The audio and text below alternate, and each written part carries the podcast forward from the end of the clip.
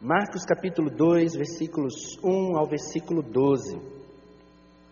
Esse é um texto que, que fala de um momento em que Jesus está entrando na cidade de Cafarnaum e acontece um evento muito interessante e eu quero abordar um pouquinho sobre, sobre, esses, sobre o que acontece aqui, sobre três personagens nessa história.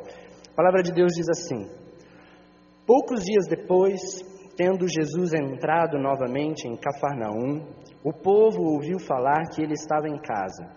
Então muita gente se reuniu ali, de forma que não havia lugar nem junto à porta. E ele lhes pregava a palavra. Vieram alguns homens trazendo-lhe um paralítico, carregado por quatro deles. Não podendo levá-lo até Jesus por causa da multidão, removeram parte da cobertura do lugar onde Jesus estava e, através de uma abertura no teto, deixaram a maca em que estava deitado o paralítico. Vendo a fé que eles tinham, Jesus disse ao paralítico: Filho, os seus pecados estão perdoados. Estavam sentados ali alguns mestres da lei, raciocinando em seu íntimo: Por que esse homem fala assim? Está blasfemando.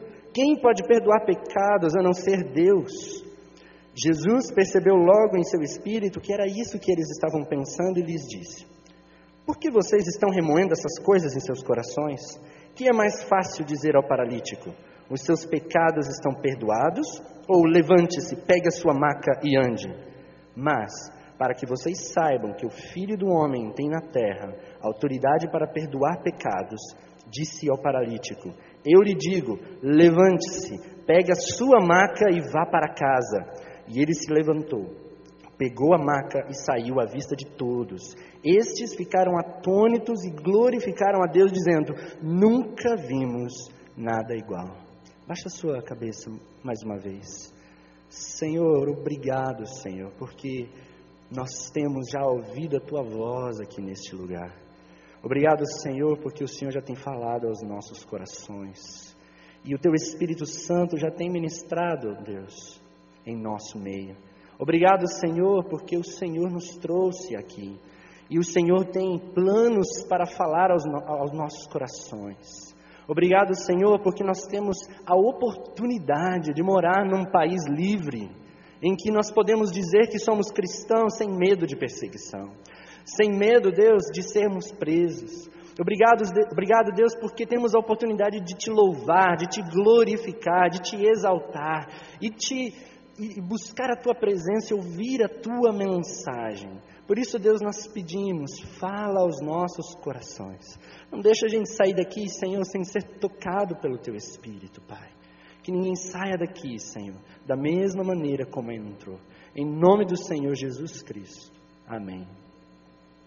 Essa é uma história muito interessante, porque ela fala desse paralítico que tem esses quatro amigos, porque precisa ser amigo para fazer o que eles fizeram. E esses quatro amigos ouvem falar que Jesus está passando, e eles se reúnem, eles tomam uma decisão de levar esse amigo paralítico até onde Jesus está. E eles chegam no lugar, a casa está cheia de gente, eles não conseguem entrar, eles tentam entrar, mas as pessoas não deixam, e então eles bolam uma estratégia, eles sobem em cima do telhado, eles abrem o telhado e colocam Jesus, colocam diante de Jesus, né, a maca descendo diante dele no meio da sala. E aí Jesus vê tudo aquilo, vê a fé daqueles quatro amigos, e ele então diz: Perdoados estão os teus pecados perdoa os pecados do paralítico e logo depois o cura. Eu quero chamar a atenção de três personagens. Nós poderíamos falar de mais personagens, mas eu quero falar de três personagens que me chamam muito a atenção nesse texto. E o título da mensagem é Uma História de Amor: O Paralítico, os Amigos e o Mestre. Então eu quero falar desses três personagens: o paralítico, os amigos e o mestre.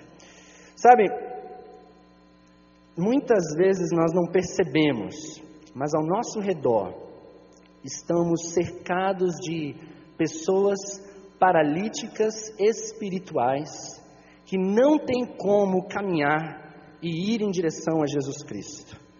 Pessoas que estão perto de mim, perto de você, que são verdadeiros paralíticos espirituais, que são incapazes, não conseguem caminhar, não conseguem ir em direção a Jesus Cristo. E esses paralíticos espirituais estão bem pertinho de você e de mim. Quando Jesus passava e ele caminhava pelas cidades, a Bíblia fala que as pessoas levavam os enfermos até Jesus. Os enfermos, muitos deles ouviam falar de Jesus e eles iam até onde Jesus estava. Jesus está passando, então eu posso ser curado, a minha história pode mudar, Ele pode me tocar e algo de novo pode acontecer. Porém, haviam aqueles que não conseguiam sair, eles eram incapazes de se locomover, eram incapazes de ir até Jesus. Da mesma forma, existem pessoas que são incapazes de ir até Jesus, elas precisam ser levadas. E é por isso que o primeiro personagem é o paralítico espiritual.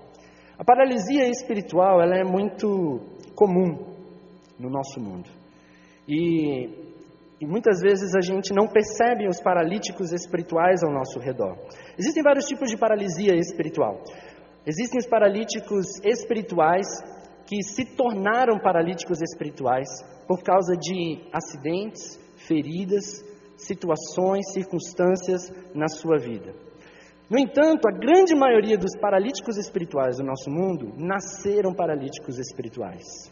São pessoas que são incapazes de ir até Jesus porque nasceram paralíticos espirituais. E são pessoas que não conhecem Jesus, nunca ouviram falar de Jesus, e se ninguém for até elas, ninguém for em direção a essas pessoas e trazê-las até Cristo, apresentá-las Jesus Cristo, elas nunca serão curadas paralíticos espirituais. Há vários acidentes na vida que paralisam as pessoas. Há várias situações, circunstâncias que acontecem, como por exemplo o divórcio, a traição, o abuso emocional, o abuso sexual, que paralisam e machucam e ferem as pessoas e elas não conseguem caminhar na vida. Perda de uma pessoa muito querida e de tal maneira que a pessoa não consegue se se curar dessa perda. Fatalidade em que uma pessoa se culpa, algo que acontece na sua vida, um acidente, e você se culpa por ter feito parte dessa fatalidade. Um envolvimento com, com algo que você não consegue se libertar, como drogas ou ocultismo, e tantas outras fatalidades que muitas vezes nós nos envolvemos e nos ferem, nos machucam e nos paralisam. Nós nos tornamos paralíticos espirituais. Talvez existam alguns aqui no nosso meio que não percebam que são paralíticos espirituais. Sabe como que você pode perceber que você é um paralítico espiritual? Se a tua vida espiritual não avança. Se você não consegue sair do lugar, se você não consegue caminhar, se você não consegue se libertar das coisas do teu passado, elas te dominam, você vive no passado. A gente atende várias pessoas e muitas pessoas vivem há 20 anos atrás, vivem de um acidente que aconteceu, repetindo isso na sua mente, no seu coração, todos os dias. Há vários tipos de paralisia: paralisia da frustração, pessoas profundamente frustradas no seu coração, paralíticos de amargura, não conseguem perdoar, paralíticos de ressentimento, ressentimento, eu fico sentindo aquilo sempre, remoendo, remoendo, de rancor, paralíticos do ódio, paralíticos do medo, que não conseguem romper com o medo, não conseguem vencer, não conseguem sair da situação, não conseguem vencer esse sentimento que paralisa o seu coração. Paralíticos de vícios, que são dominados, controlados pelo vício, vício da droga, o vício sexual e tantos outros vícios que prendem a pessoa e não deixam ela andar, não deixam ela caminhar. Paralíticos de autoestima baixa, de espírito de inferioridade, paralíticos do fracasso, de derrotas, de impotência. Eu não consigo, eu não posso, eu não vou, não dá. Eu já tentei, eu desisto, não consigo caminhar paralíticos da vergonha, paralíticos com sentimento de culpa, paralíticos da preguiça, tantas coisas que paralisam o coração das pessoas e muitas vezes nós ficamos paralisados, machucados, feridos e a nossa vida espiritual não avança. Existem pessoas pertinho de você que são paralíticos espirituais e que precisam da tua ajuda. O mundo está cheio dessas pessoas. Numa das ocasiões dessa viagem para a Índia, nós fizemos a formatura de uma escola de evangelismo para meninas. E lá é separado, por causa da questão cultural, tem uma escola para meninos e uma escola para meninas. E é um curso de evangelismo. Elas ficam alguns meses nessa escola e elas se tornam né, evangelistas para ajudar o pastor na plantação de igrejas nas vilas. E eu ouvi o testemunho que mexeu muito no meu coração. Eu escrevi esse testemunho. Ela, ela diz assim: Os meus pais me abandonaram no hospital porque a minha doença não tinha cura. Eu chorava todos os dias aguardando uma visita deles, mas eles nunca foram. O médico disse que em poucos meses eu deveria morrer. Mas um pastor começou a me visitar no hospital e me falar de um Deus que eu ainda não conhecia e que tinha poder para curar qualquer enfermidade. Pela primeira vez eu descobri o que era amor de verdade, pois aquele pastor me visitava toda semana e orava por mim a este Deus chamado Jesus. O resultado disso é que hoje eu estou aqui diante de vocês, curada e me formando neste curso de evangelismo. Quero dedicar toda a minha vida para falar deste mesmo Jesus que me curou e me ensinou o que significa ser amada de verdade. Paralítica espiritual e do, e do corpo também. Estava numa cama abandonada pela sua própria família, abandonada pelos seus amigos, ninguém ia, ninguém se importava, ou talvez se importasse, talvez não sei o que estava no coração da família dela, talvez eles tivessem pensado assim: é muito dolorido ir lá no hospital ver a minha filha, ver a nossa filha, então eu não quero mais ir. E aí ela é rejeitada, ela é entregue à morte. O próprio médico falou para ela: não tem mais jeito, você vai morrer.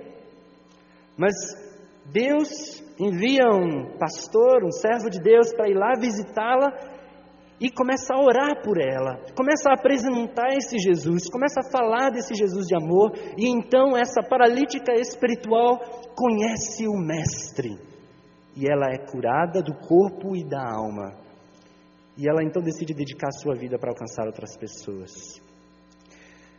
Meu desafio nessa manhã é que você abra os seus olhos para os paralíticos espirituais que estão bem pertinho de você, talvez dentro da tua casa, talvez no teu trabalho, para que você possa se importar e se envolver na vida deles. Por isso que o segundo personagem são os amigos. É preciso ser amigo para fazer o que aqueles quatro homens fizeram. Eles decidiram pegar aquele paralítico e levá-lo até Jesus. Qual a motivação desses paralíticos? Eu vejo duas motivações muito fortes no coração desses, desses quatro amigos. A primeira motivação é a motivação do amor. Não tem como você fazer isso se você não ama a pessoa. Não tem como você se importar de verdade com uma pessoa, né? Se você não ama ela. Sabe, há uma grande diferença entre amar e ter pena. A gente tem pena das pessoas. A gente vê o mendigo, oh, que pena, está sofrendo. Bom, deixa eu ir para o trabalho. A gente olha uma pessoa lá no trabalho passando por uma situação, ah, que triste, teu casamento está acabando, né? Que coisa chata. Bom, deixa eu voltar aqui para o meu trabalho. Ter pena não muda nada. Jesus não chamou a gente para ter pena. Jesus chamou a gente para amar.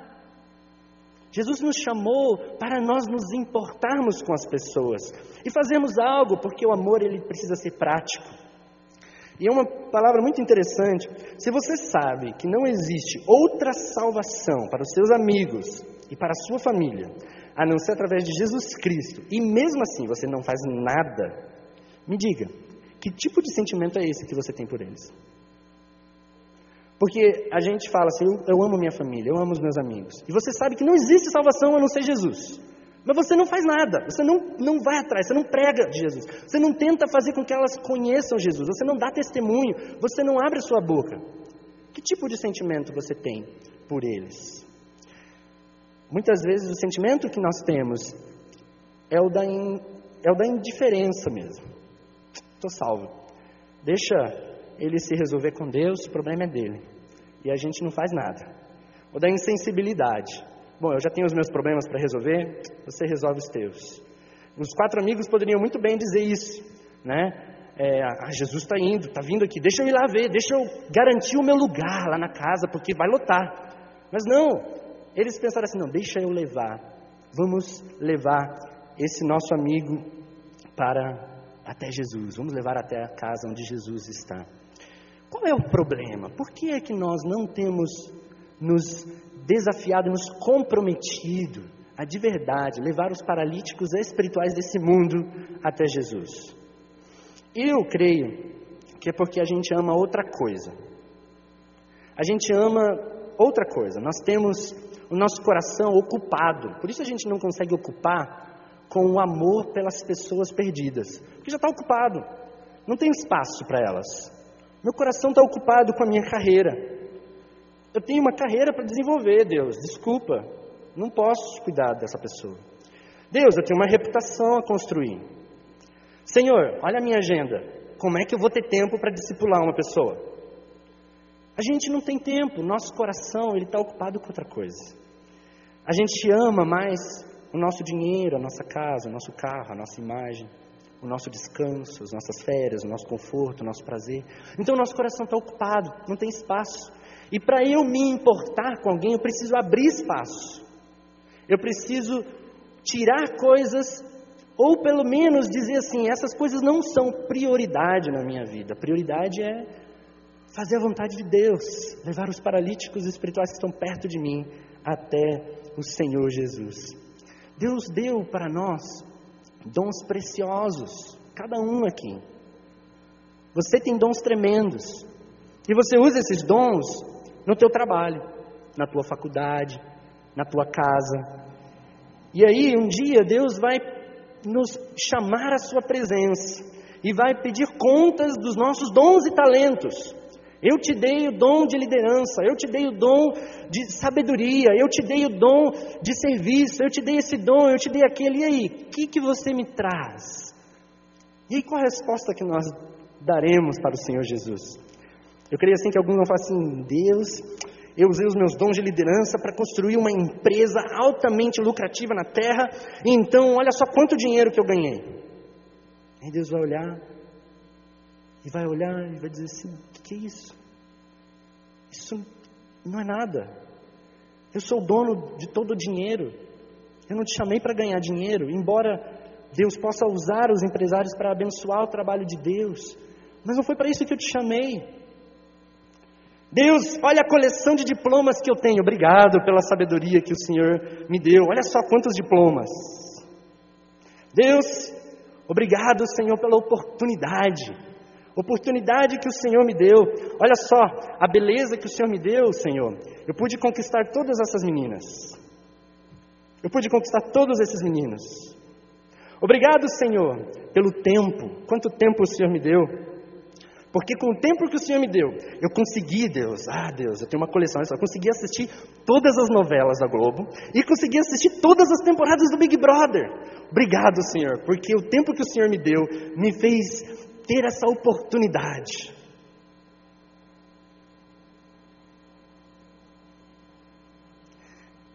É esse o valor que nós damos aos dons que Deus tem dado a nós.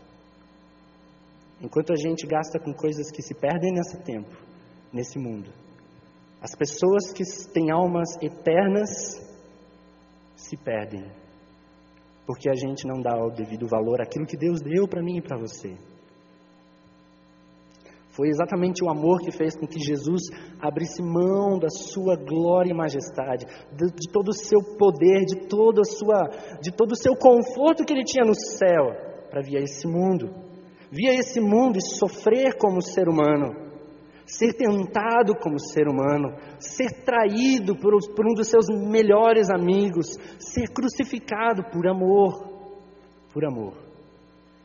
Jesus fez tudo o que podia para nos alcançar e nos libertar. E Ele fez. E você? O que você tem feito com os seus dons? Eu, alguns aqui ainda recebem um e-mail que de vez em quando vira e mexe, né? É mandado de volta para várias pessoas, que é de um acontecimento de alguns anos atrás, em 99 que aconteceu, lá na, lá na Índia, em Orissa. Então, você deve já ter recebido esse e-mail, falando de igrejas que foram queimadas, de pessoas que foram mortas, de, de, de uma perseguição muito forte que aconteceu naquele estado, Orissa. Orissa fica numa região é, do norte da Índia, bem perto do estado onde a gente está trabalhando. E há uma história muito interessante que aconteceu lá na Índia, todos os cristãos conhecem essa história, aqui a gente não conhece muito. De um, de um casal de missionários que estava morando em Orissa. O pastor Graham Staines e a sua esposa, Gladys Staines. Eles haviam se mudado já fazia vários anos, em 81 eles se mudaram para a Índia. Eles eram, eles são um casal de missionários australianos e eles foram para a Índia para trabalhar com é, leprosos. E, ao trabalhar com leprosos, fazer evangelismo nas vilas ao redor daquele leprosário que eles montaram para plantar igrejas. Bem no interior de Orissa, numa região é, tribal. Tá? E lá eles começaram a fazer esse trabalho. Em 99, dia 23 de janeiro de 1999, o pastor Graham, junto com seus dois filhos, eles saíram de casa e eles foram para uma campanha evangelística no interior do estado. E lá no interior do estado, quando eles estavam voltando para casa, né, a sua esposa e a sua filha tinham ficado em casa, eles tiveram que parar no meio do caminho, a distância era muito grande, e eles estavam dormindo no carro. Quando veio uma multidão de hindus e radicais com várias foices e é, machados e com tochas, e eles começaram a bater no carro, a família acordou, eles tentaram sair do carro, eles começaram a jogar fogo no carro e começaram a botar fogo na família inteira dentro do carro. O pastor tentou abrir a porta para jogar pelo menos os filhos para fora, para eles sobreviverem. Alguns dos cristãos que, ao verem aquilo que estava acontecendo, correram para tentar ajudar, mas a multidão não permitiu e eles queimaram a família inteira dentro daquele carro.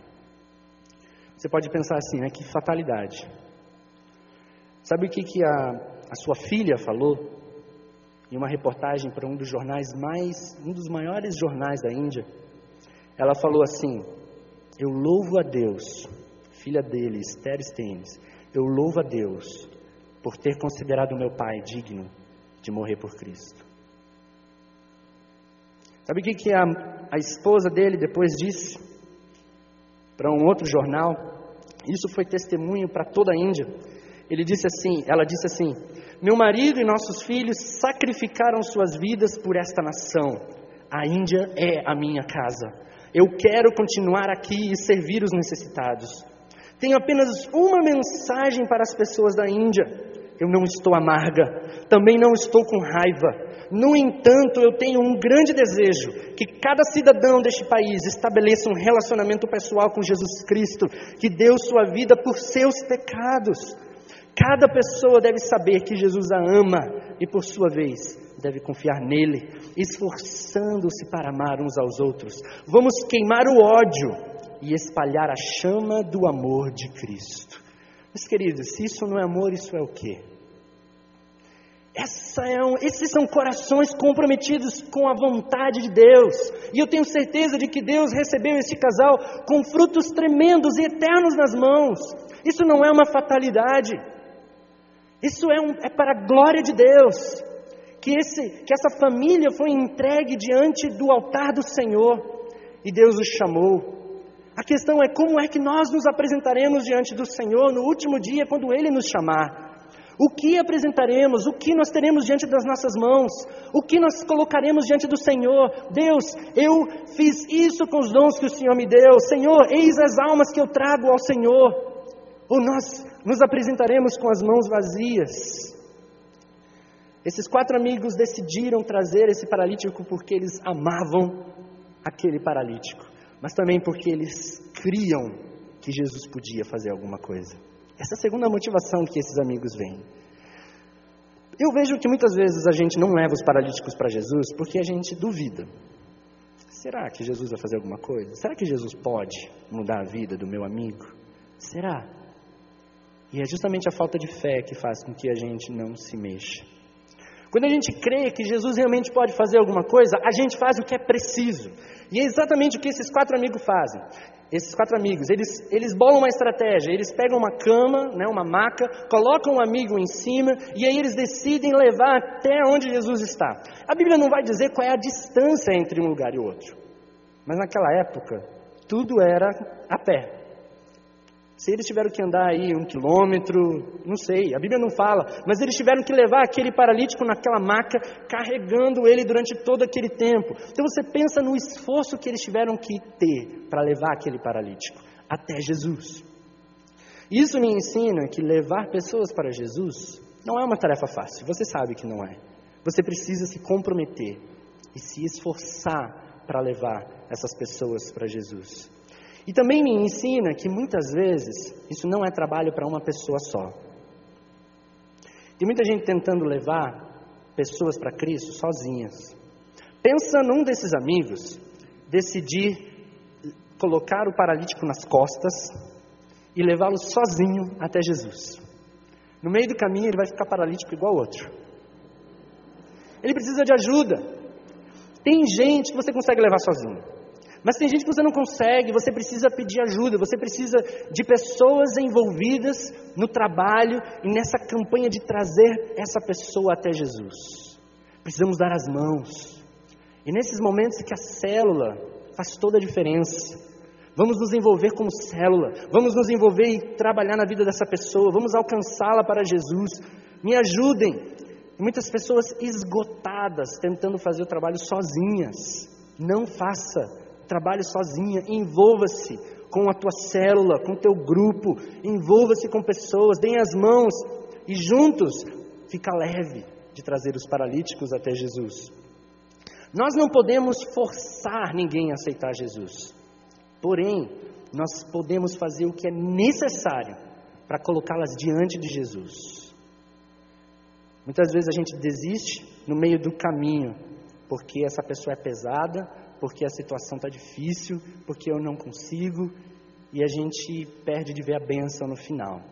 Eu tive alguns anos atrás um trabalho, é, nós trabalhamos é, discipulando um grupo de, de, de garotas de programa, de prostitutas num bairro.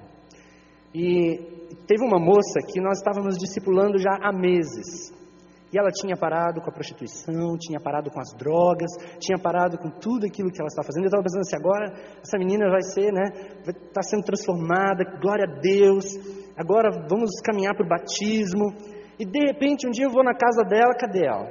Sumiu. E procuro, procuro, sumiu. Onde está?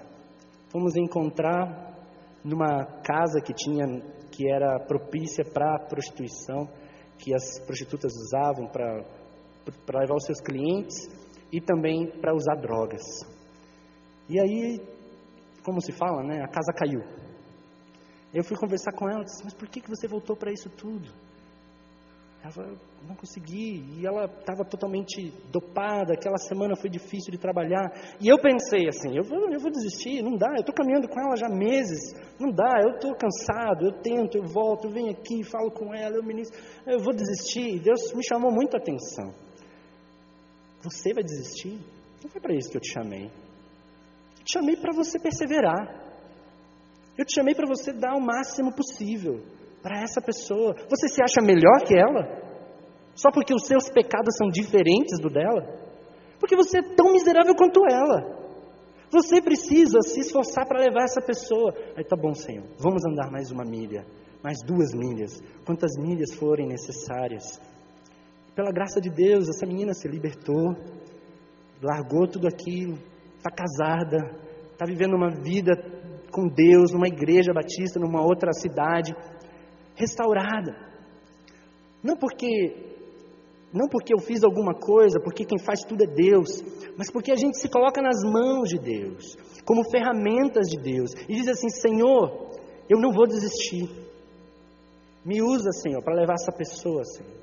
Me ensina, me inspira, me capacita, me ajuda quando eu estiver fraco, mas eu não vou desistir, porque essa pessoa precisa ser levada até a presença do Senhor Jesus. Outra característica é que quando esses quatro amigos estão levando o paralítico, eles chegam na casa onde Jesus está. E aí eles tentam entrar, só que está cheia, né? A casa está cheia de gente, na porta, na parede, está tudo lotado assim, não tem lugar para entrar, janela, não tem como entrar naquela casa. E aí eles, eles tentam entrar e as pessoas falam assim: aqui não, não, não, não, não, aqui é meu lugar, né, eu já estou aqui desde cedo, vai, vai para outro lugar, não tem como você entrar não. Não, deixa a gente entrar. Não, não, não, não, não. Eles enfrentam oposição. E oposição de quem? Dos próprios discípulos de Jesus, daqueles que estavam caminhando com Jesus, daqueles que estavam ouvindo Jesus o dia todo ali. Muitas vezes nós enfrentamos oposição para trazer pessoas para Cristo de dentro da própria igreja. Quando a gente tenta trazer pessoas para Jesus e a própria igreja rejeita. A própria igreja diz: não, aqui não tem lugar. Não, não, não, leva para outro lugar. Não, não, não, eu estou aqui, esse é o meu lugar. Muitas vezes a oposição é dentro da igreja. Você sabe disso. Quantas vezes eu estava eu, eu discipulando uma, uma, uma senhora e essa senhora estava participando de um evento aqui na igreja. E nesse evento, ela bem nova na fé, e ela, na, depois daquele evento, ela veio falar comigo e disse assim: Nossa, pastor, que difícil, complicado, fui tão maltratada naquele evento. As pessoas foram tão grossas comigo. Eu falei, nossa, sério? Quem que foi? Ah, assim, assim, assim. E aí eu pensei assim, não, calma, querido, vamos, vem cá, vamos lá, vamos olhar para Jesus. É isso que a gente ensina, não é? Olha para Jesus. E é para Jesus que a gente tem que olhar. Eu sei que isso não é com todo mundo, mas muitas vezes nós, como discípulos de Jesus, jogamos as pessoas para fora da igreja. Nós lançamos elas para fora, dizemos aqui não tem lugar para você. A gente olha torto, a gente olha de alta a baixo, assim, olha a roupa que ela está usando. A gente diz assim, isso é atitude de crente, vai embora. A gente nem sabe que a pessoa nem é crente ainda, ela está vindo, está chegando, ela precisa de cura. E a gente maltrata, a gente distrata, a gente manda embora. E elas são mandadas para fora da nossa igreja. E eu me entristeço com isso. Trabalho, tem um trabalho aqui do Ministério Elo, e a gente passa, as pessoas que vêm, se convertem, entregam a vida para Jesus, a gente coloca em contato com líderes de células, com discipuladores. E pela graça de Deus, muitos têm acompanhado essas pessoas, mas algumas não. Algumas dão algumas respostas que eu me entristeço. Falam assim: Pastora, não dá, eu, eu não tenho tempo para isso. Fala assim: ó, Deus, é, Pastor, eu, eu, eu falar bem a verdade, eu esqueci da pessoa. A gente liga na outra semana, e aí? Como é que tá? Ah, pastor, esqueci de novo. Tá, e agora? Tá, ah, ah, eu esqueci, pastor. E aí quando vai ligar, a pessoa já foi embora. Isso não é todo mundo, graças a Deus. Mas algumas pessoas não entenderam a preciosidade de, de uma pessoa que precisa de Jesus. E ela precisa da tua ajuda. Precisa que você se envolva com vida para influenciar a sua vida, trazendo-a para Jesus. Deixa eu fazer uma pergunta aqui. Quem trouxe nesse ano de 2012 pelo menos uma pessoa para Jesus? Eu não estou falando para a igreja, para Jesus. Levanta a mão.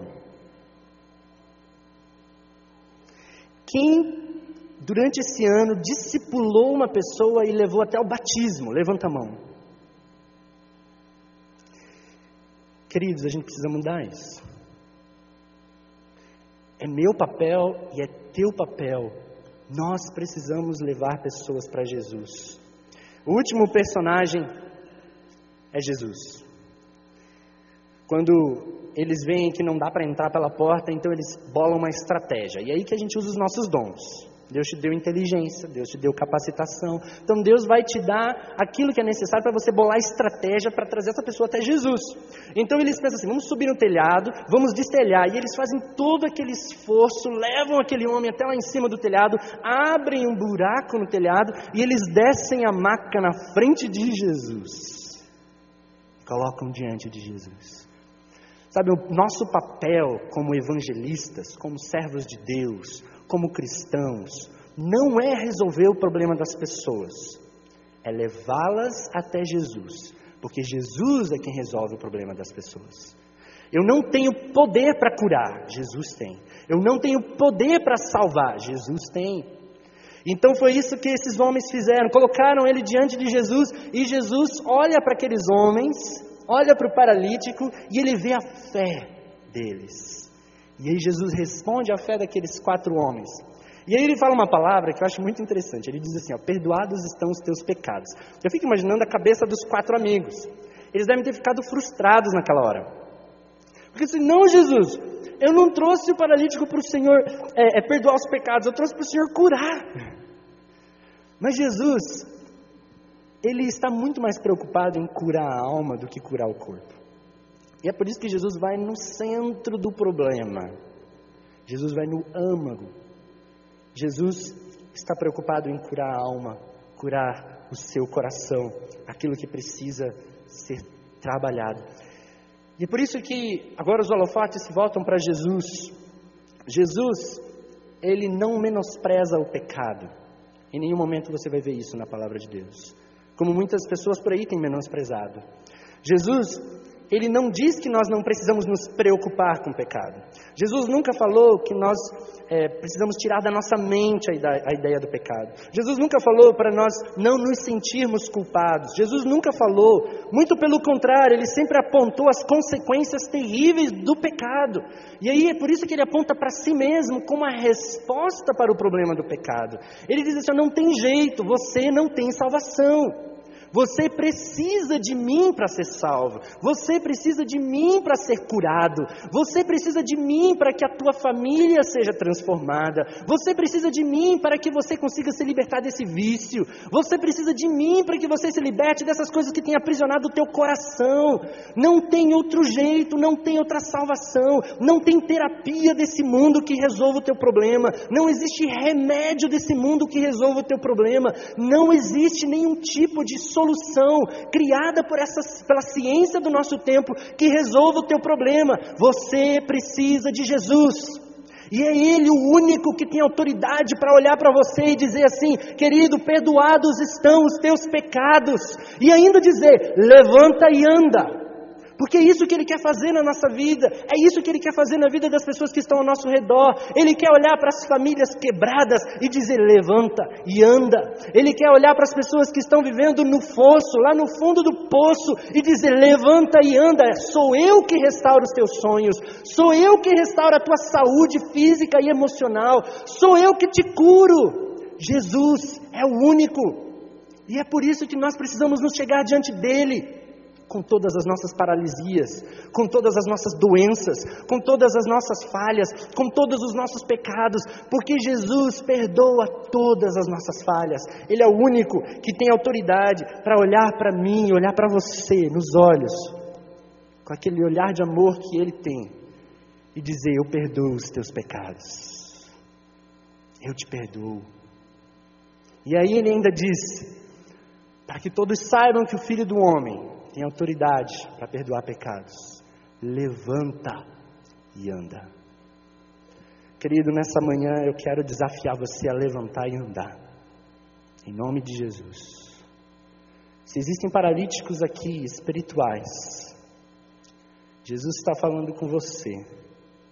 Os paralíticos de medos, está na hora de você jogar fora todo medo e caminhar em direção a Jesus. Jesus quer te curar. Jesus quer te curar de toda a amargura. Jesus quer te curar de todo fracasso, de toda autoestima baixa. Jesus quer curar o teu coração. Jesus quer trabalhar na tua vida.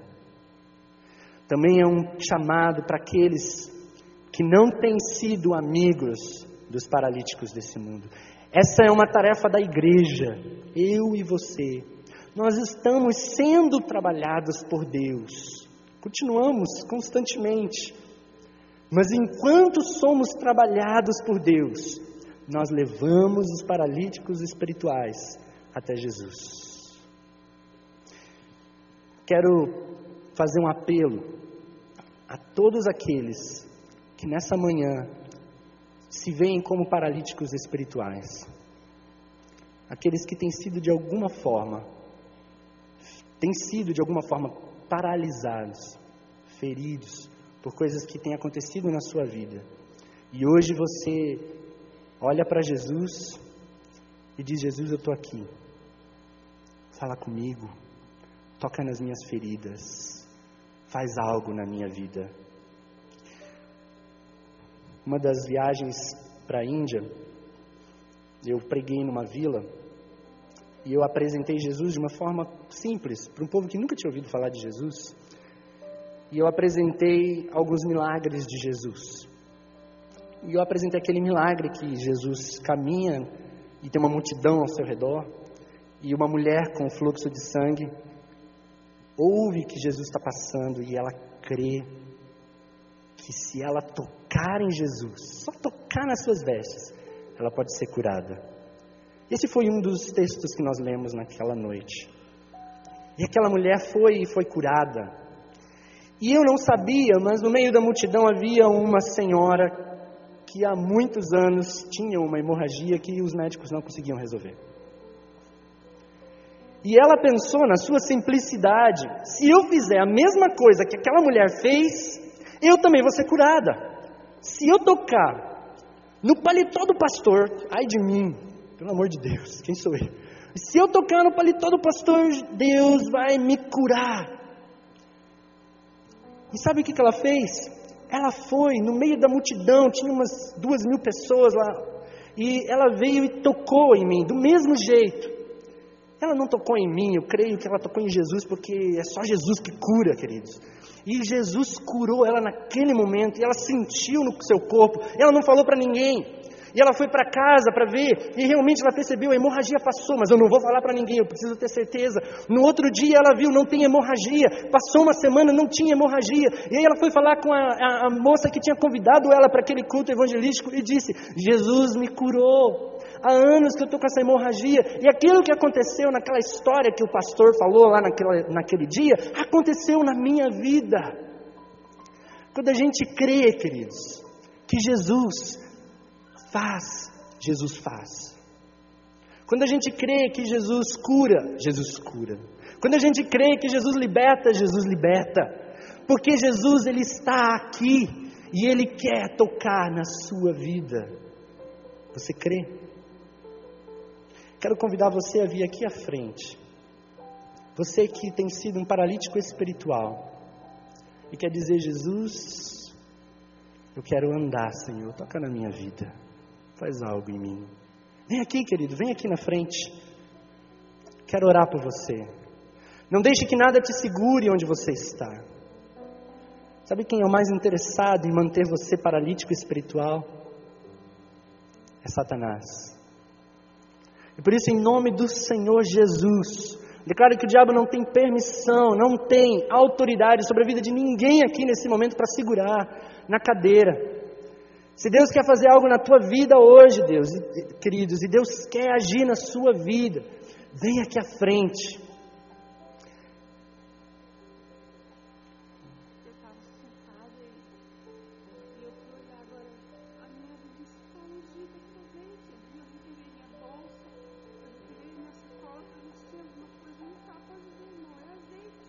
Amém.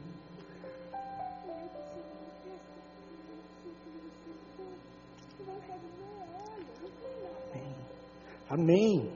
Vamos, vamos orar. Deus, queridos, Deus tem poder. Deus tem poder para tocar você nesse momento. E Deus está agindo, Deus está fazendo, Deus está falando.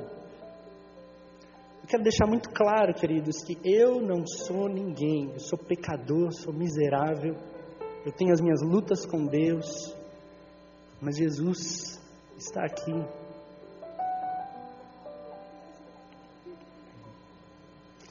E eu quero, ao mesmo tempo que esses queridos estão vindo aqui, dizendo para o Senhor: Jesus me toca, eu quero chamar você que está sendo desafiado e hoje vai responder ao Senhor, dizendo assim: Senhor, eu quero ser um amigo, eu quero caminhar com essas pessoas. Vem aqui à frente, querido, e abraça alguém aqui. Abraça alguém aqui, querido. Ora com essa pessoa. Ora com essa pessoa. Vem aqui.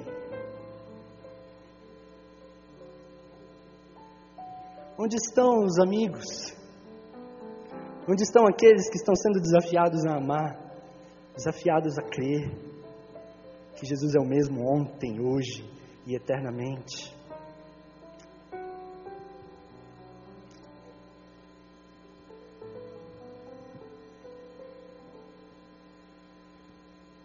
Não queria ver ninguém sozinho aqui na frente. Tem gente sozinho. Querido, vem aqui. Tem um rapaz aqui. Tem várias senhoras. Ora com alguém. Vem aqui na frente. Cadê o povo de Deus? Vem aqui, pessoal. Tem uma senhora aqui. Tem aqui na frente tem mais duas. Aqui na frente tem mais gente.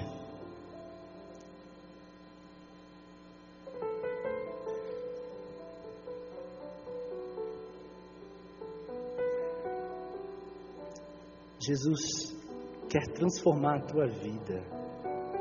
Jesus quer usar você para ser ferramenta de transformação de vidas. No início do ano de 2013, agora você normalmente, a gente faz aquelas listinhas de coisas, desafios para o ano. Meu desafio para você, querido, é colocar lá, alcançar uma pessoa, pelo menos uma pessoa, para Jesus pelo menos uma pessoa para Jesus. Eu vou trazer para a presença de Deus, eu vou caminhar com ela. Vamos orar, queridos. Senhor Deus, nós estamos na tua presença, Senhor. E sabemos que o Senhor está aqui porque o Senhor tem falado, tem tocado, tem se movido e já tem agido, Deus, no meio do teu povo, Senhor. E nós sabemos quem o Senhor é, Pai. Sabemos que o Senhor é o Deus que salva, é o Deus que cura, é o Deus que perdoa os nossos pecados, é o Deus que restaura, é o Deus que transforma. E por isso, Senhor, nós colocamos diante de Ti cada um dos queridos aqui na frente. O Senhor sabe aquilo que está no coração de cada um deles, Pai. E por isso, Senhor, em nome de Jesus, nós declaramos que tudo aquilo que Satanás tem feito na vida deles, Pai, seja quebrado, desfeito, em nome do Senhor Jesus Cristo. Nós declaramos na autoridade do nome do Senhor Jesus Cristo que o diabo não tem mais permissão, não tem autoridade para agir na vida de nenhum deles. Que seja quebrado toda a algema agora, em nome de Jesus. Senhor, envolva com o teu Espírito Santo, com o teu Espírito de amor, com o teu Espírito de graça Senhor, que vidas sejam restauradas, que famílias sejam restauradas, Senhor. Coloca, Deus, no coração do povo, Deus, as decisões que precisam hoje tomar. Se precisam procurar alguém para pedir perdão, Deus, coloca coragem em nome de Jesus. Se precisa hoje confessar algo para alguém, em nome de Jesus, coloca isso no coração, Senhor. Mas cura, Deus, os paralíticos espirituais. Levanta-os, Deus, hoje nessa manhã, em nome de Jesus, e que nós possamos ver a tua obra sendo completada na vida de cada um. Que corações sejam transformados, Deus, para a tua honra e glória, Senhor. E também, Deus, eu peço pelos amigos, Senhor, que o Senhor nos capacite, que o Senhor derrame no nosso coração de mais amor pelas pessoas, que o Senhor nos faça sair do lugar onde nós estamos e irmos em direção àqueles que estão aí fora sofrendo sem a tua presença, sem o teu amor. É em nome do Senhor Jesus Cristo, Pai. É isso que eu te peço. E te agradeço porque eu sei que o Senhor já está respondendo às orações. Em nome de Jesus. Amém, Pai.